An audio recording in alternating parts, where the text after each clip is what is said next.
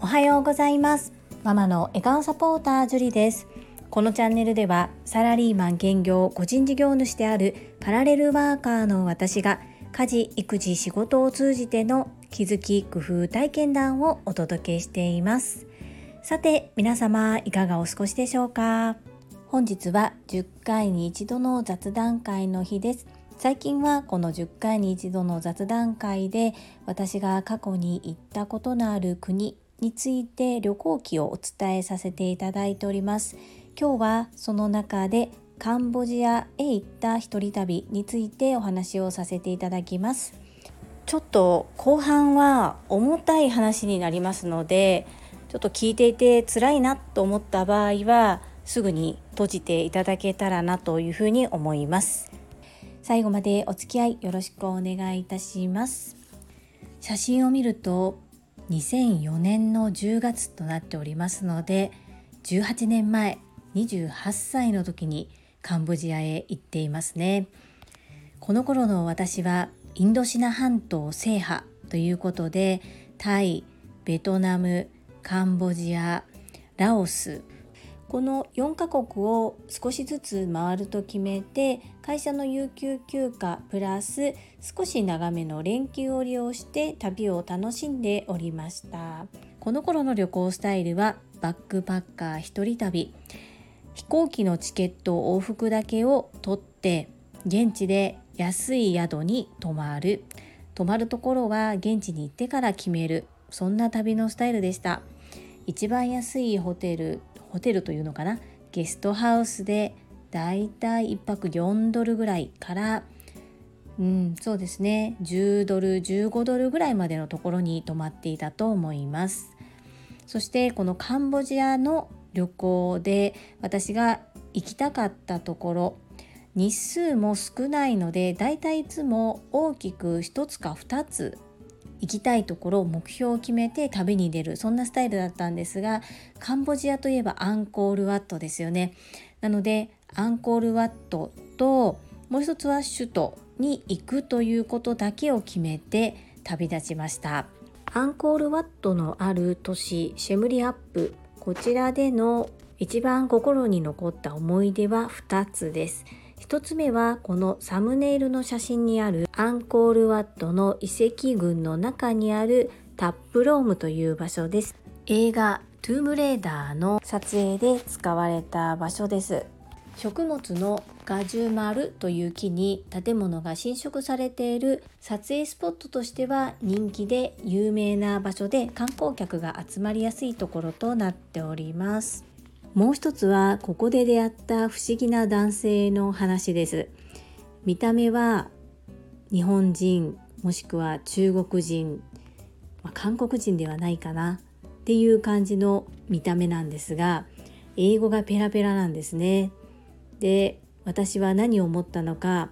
はこの方は私が日本人と分かっていて自分も日本人なのにすごく英語が上手だからって何もこんな流暢に私に喋りかけてこなくてもいいじゃんっていうふうに思ったんです。心がすさんでますね。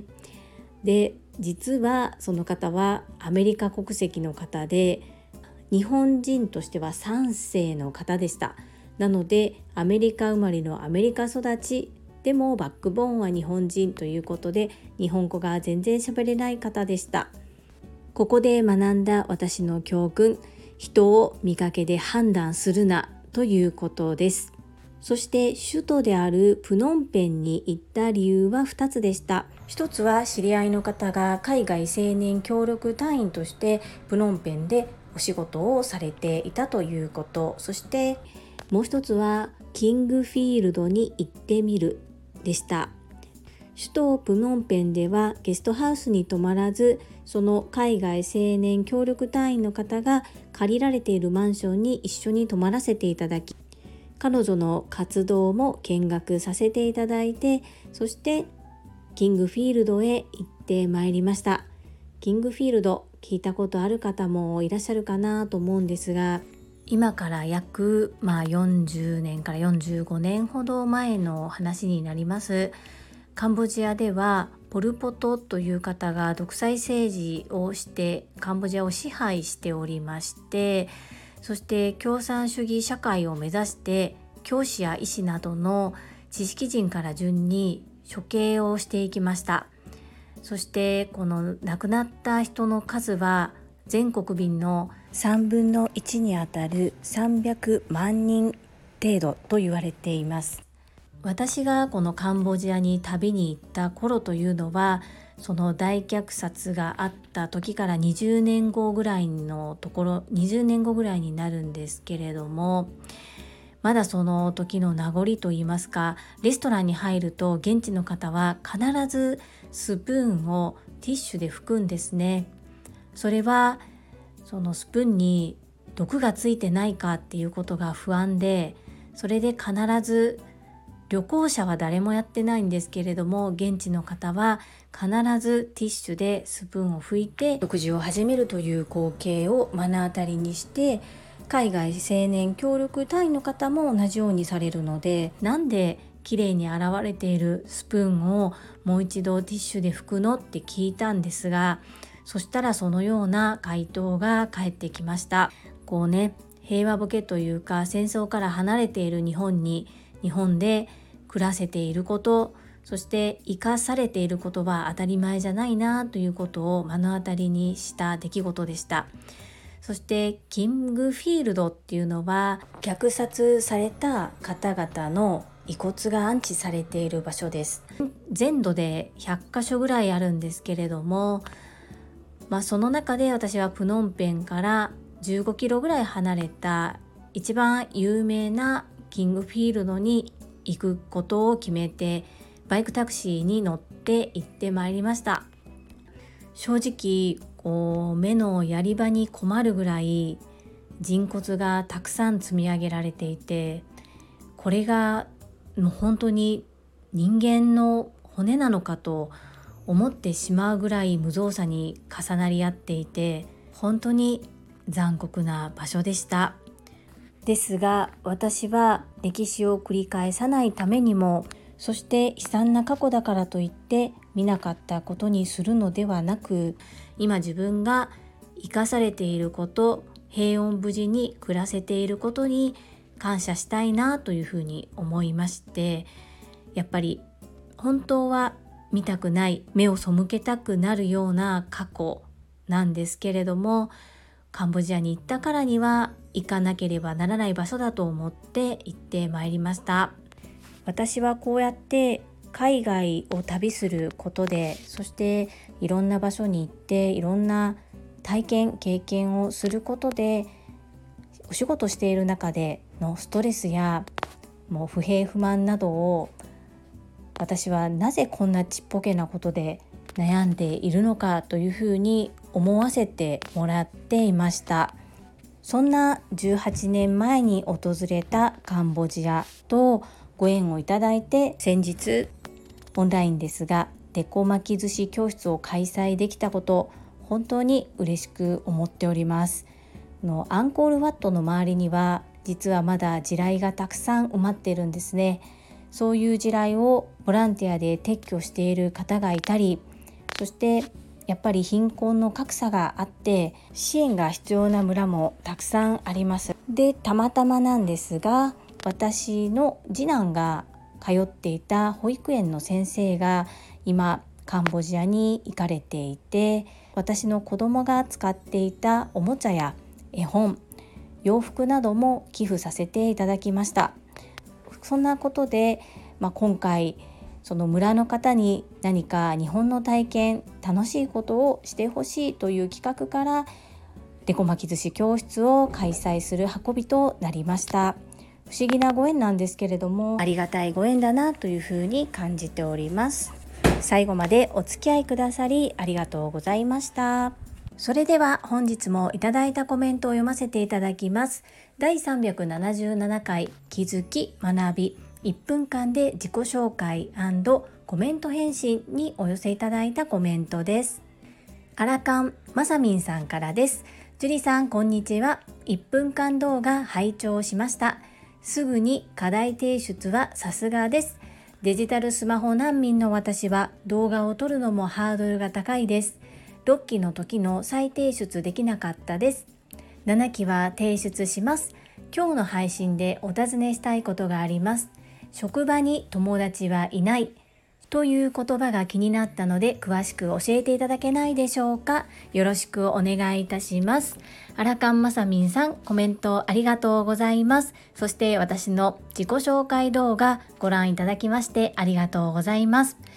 マサミンさんはデジタルスマホ難民ということなのですがバーバーチャンネルさんの方でモニターをされてそして問題解決に取り組まれた姿勢すごいなぁというふうに私は思いました。そして6期の時は提出できなかったけれども7期は提出しますとの宣言ですね。素晴らしいと思います。そしてまさみんさんスタンド FM 開局おめでとうございます。パチパチパチパチ。ご自身でデジタルスマホ難民とおっしゃっているぐらいですので勇気がとてもいったと思うんですね。そんな中大きな一歩を踏み出されて本当にすごいなというふうに私も勇気元気をいただきました。アラカンマサミンさんのチャンネル概要欄にリンクを貼らせていただきます。ぜひ皆様応援ご視聴をよろしくお願いいたします。この職場に友達はいない。そうですよね。ここだけ切り取って聞くととっても理解が難しかったのではないかなと思います。すみません。先日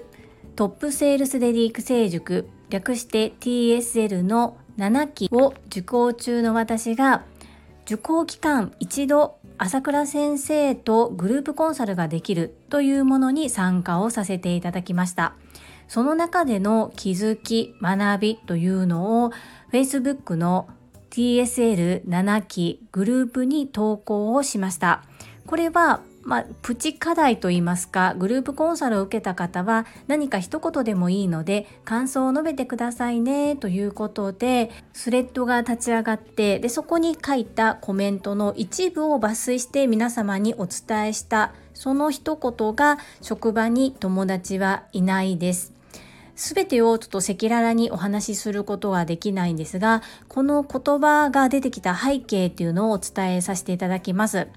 私の質問ではなく一緒に同席されていた他の方の質問だったんですけれども職場のお悩みを抱えておられました。その悩みというのが8歳年上の方が職場にいてとても仲良く友達のようにしていたんですね。ところがその8歳年上の方が自分の直属の上司になりました。で上司になった途端態度がガラッと変わってってもうすごく怯えてしまってもう会社に行くのも苦しくて嫌だというぐらいまでかなり追い詰められておられました。そこでどのようにしたらいいですかという質問をされたんですね。でその時の朝倉先生の回答がその8歳年上の方は立派ですっていう一言から始まったんですね。やはり立場が変われば考え方も接し方も変わるしこう上司として部下をまとめていかなければいけない立場にあるということはやっぱりそれだけ厳しくもなるしその職務を全うしようと思って一生懸命取り組まれている方なんだなということでその方は立派な方ですねと質問者の方に少し冷たく感じていた上司の方を褒められました。でそこで朝倉先生が一言職場に友達はいません。お友達の仲良し小良しで仕事をしているわけではないということをおっしゃったんですね。なのでそのグループコンサルを受けていた方だと職場に友達はいないの一言でその今お話しした内容で通じるんですけれどもその前後のお話を知らない方にこの言葉一言を言っただけだとちょっとやっぱり理解が難しかったなというふうに反省をしました。まさみんさんそのことに触れてくださいましてありがとうございます。このお話の着地点としては8歳年上の上司を変えることはできませんしその方の立場ではないのでやっぱり理解は難しいかもしれないけれども自分のマインドを変えていくことが大切というようなお話をされていました。時間はかかると思うんですが今前向きに一生懸命頑張っておられます。まさみんさんこれでご理解いただけましたでしょうか？まだ言葉が不足しているようであれば、またご質問いただければ補足説明をさせていただきます。コメントありがとうございます。続きまして第379回レッスンレポデコ巻き認定講座付加価値とは返信にお寄せいただいたコメントです。中島みゆきさんからです。ジュリさん、私20年以上前に仕事で千葉県房総地方へ行った際、人生初、蝶々や花の巻き寿司を拝見し、これは何？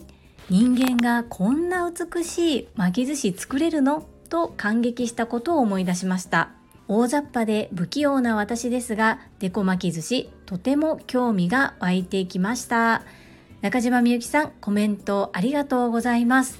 その通りです、中島みゆきさん。デコ巻き寿司の発祥は千葉県房総半島のお祝いの際に巻かれていた太巻き寿司、綺麗な飾り巻き寿司が発祥と言われています。もともと飾り巻き寿司協会という協会がこの千葉県房総半島にある巻き寿司の絵柄を参考にしながら協会を作ったんですね。なのでこの巻き寿司かわいい切ったらかわいい絵柄が出てくる巻き寿司の協会っていうのは日本に2つありまして私の所属する日本デコ寿司協会っていうところは飾り巻き寿司協会よりも後にできた協会になります。ちょっとねいろいろあるみたいです。まあこれ言ってもいいのかな。私のたまたまなんですけど私の師匠がその日本デコ寿司協会のカリキュラム委員長一番トップなんですね。その方はもともと飾り巻き寿司協会にいらっしゃった方で辞めて新たなデコ寿司協会というのを設立してそして今日本ではそういうね綺麗な巻き寿司に関する協会が2つあるような状態なんですけれどもどちらもこの千葉県房総地方の太巻き寿司切ったら断面に可愛い絵柄が出てくる巻き寿司の発祥の地となっております。大雑把でも不器用でもできてしまうのがデコ巻き寿司ですね。これは本当にお料理でもなく本当に工作のような感じです。興味を持ってくださいましてありがとうございます。続きまして高尾さんからです。私デコ巻きとっても気になります。海苔巻き大好きなんです。それにデコがつくと可愛い。必ず樹里さんに習いに行きます。デコ巻き作れるようになります。樹里さんのレッスンを受ける方法を教えてください。よろしくお願いします。高尾さん、コメントありがとうございます。そしてデコ巻き寿司興味持ってくださいまして本当にありがとうございます。今私は年間スケジュールを月に1回だけなんですけれども出しておりましてでそちらにお申し込みいただくかリクエストレッスンを受け付ける形になるんですけれども高尾さん大変申し訳ないのですが高尾さんと私は今トップセールスレディ育成塾 TSL7 期を受講中なので授業中の間はそれぞれのサービス営業をし合ったりおそらく利用するっていうことができないルールのようですので最短で今年のクリスマス。25日クリスマスですね。だったら OK なのかなというところです。高尾さんそれまで楽しみにお待ちいただけると嬉しいです。コメントをいただきましてありがとうございます。続きまして福田秀夫さんからです。会員番号17福田秀夫です。デコ巻き寿司は日本人ならではの繊細さが出ていますよね。海外の方には絶対受けると思います。引っ込み思案の私、それを変えたいと思う私、一歩の勇気が出ない私、どの私も私自身だと思うのです。どの私になりたいのかが明確になればそこに近づきますよ。絶対にお互いに頑張りましょう。アンニョン。福田秀夫さんコメントありがとうございます。そうですよね。こう海外の方に受けるまあ、それが目的で認定講師になったっていうのも理由のうちの一つです。そして素敵なお言葉ありがとうございます。やっぱり弱い自分も認めないと前に出れないなっていうのは本当に感じています。自分の弱い部分や苦手の部分もしっかりと見つめてそれを受け入れて前に進むって大切だなというふうに思います。今回オンライン版 TSL 7期を1回受講させていただいて私が感じたのは明確ななりたい自分像っていうのがまだまだぼやっとしているなというところです。そこに気づけたことをまず良しとしようというふうに思っていましてでそのぼんやりしているなんとなくこうなりたいをもっと形にして明確にしていってそしてそこに近づくようにっていう目標設定をしたいなというふうに思っております。福田秀夫さんコメントありがとうございます。アンニョン。続きましてモニさんからです。YouTube 見ました。緊張感が程よく伝わりながら魅力あふれていました。素敵です。モニさんコメントありがとうございます。そして私の1分間動画ご視聴くださりありがとうございます。そうなんです。かなり緊張してたんですけれども今自分が出せる精一杯を出し切りました。素敵と言ってくださってありがとうございます。さらに進化成長できるように頑張っていきます。よろしくお願いいたします。続きまして泉さんからです。樹里さんぜひ時間の捻出方法を伺いたいです。樹里さんも私と同じ24時間与えられているはずなのにいつ休まれているんだろうってずっと気になってました。そして昨日1分間動画のやり方の勉強会受講しましたので今早速女優ライトを買いに来ています。笑い。そんなことより内容が問題なんですけどね。汗かけ恥かけでやってみます。見習わせていただきます。泉さんコメントありがとうございます。私そんなになんかすごい時間管理してるようになんか見られてるんですかね。そんなことないんですけどね。すごく寝てますし不思議ですね。泉さんも。早速1分間動画撮られるんですね。汗かけ恥かけ反応する。でされるということで楽しみに待っております。時間管理はどのようなことでお悩みでしょうか。またよければ教えてください。よろしくお願いいたします続きまして英語学習者と世界をつなぐキューピット英会話講師高橋明さんからです。樹里さんこんにちは。デコ巻き寿司海外の方に喜ばれること間違いないです。都会やアメリカ西海岸はアジア人も多いので日本の食材は見つかりやすいと思いますが田舎や東海岸は少ないイメージです。海外に留学する生徒さんとかも覚えていくと良さそう。英語での自己紹介チャレンジのご提案ありがとうございます。はい、英語版もチャレンジします。私のスピーチを聞きたいと言ってくださったふみこさん、たまみさん、ありがとうございます。私も福田秀夫さんの自己紹介動画をぜひ拝見したいです。高橋明さん、コメントありがとうございます。そうですよね。今回ご受講いただいた方のパートナーさんもアメリカに住んでおられて意外と日本の食材はスーパーで手に入ることをおっしゃってたんですが結構ねしっかり見ないと期限が切れてるのを平気で売っていたりするそうです。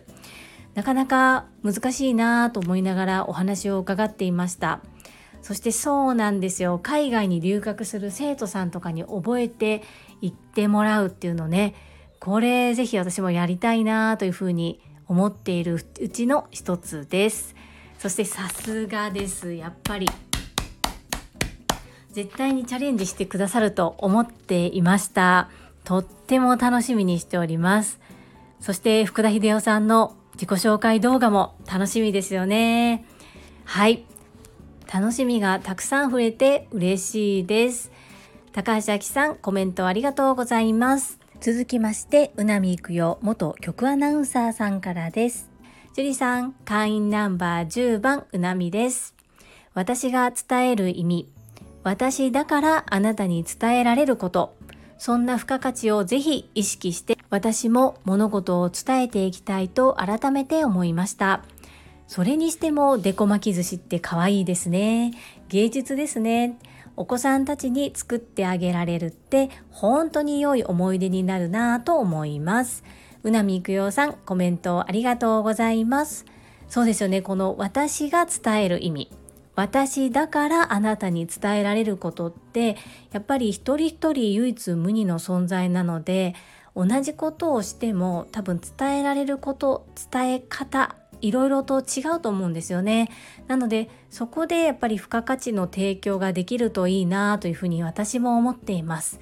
うなみくよさんはすでにそれを実践されていると私は思っているんですけれどもそんな風に改めて思っていただける機会となれたこと本当に嬉しく思います。ちなみに我が家の子供たちはもう見向きもしてくれないですデコ巻き寿司。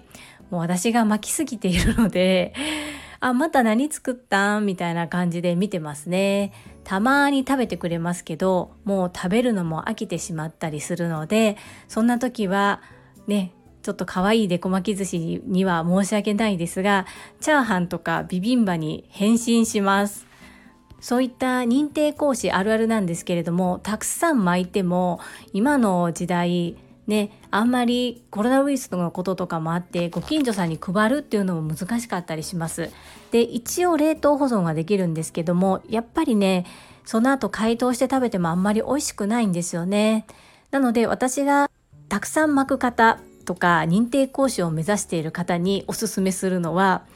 余ったら全部チャーハンにしましょうっていうことです。実はこれが一番美味しい残ったデコ巻き寿司の食べ方かもしれません。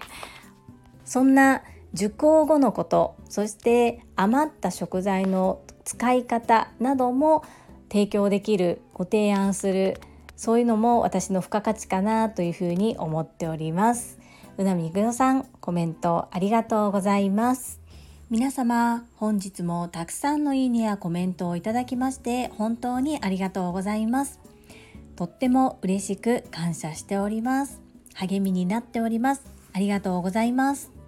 最後に一つお知らせをさせてください。タレントのエンタメ忍者みやゆうさんの公式 YouTube チャンネルにて私の主催するお料理教室ジェリービーンズキッチンのオンラインレッスンの模様が公開されております。動画は約10分程度で事業紹介自己紹介もご覧いただける内容となっております。概要欄にリンクを貼らせていただきますので、ぜひご覧くださいませ。それではまた明日お会いしましょう。素敵な一日をお過ごしください。ママの笑顔サポータージュリでした。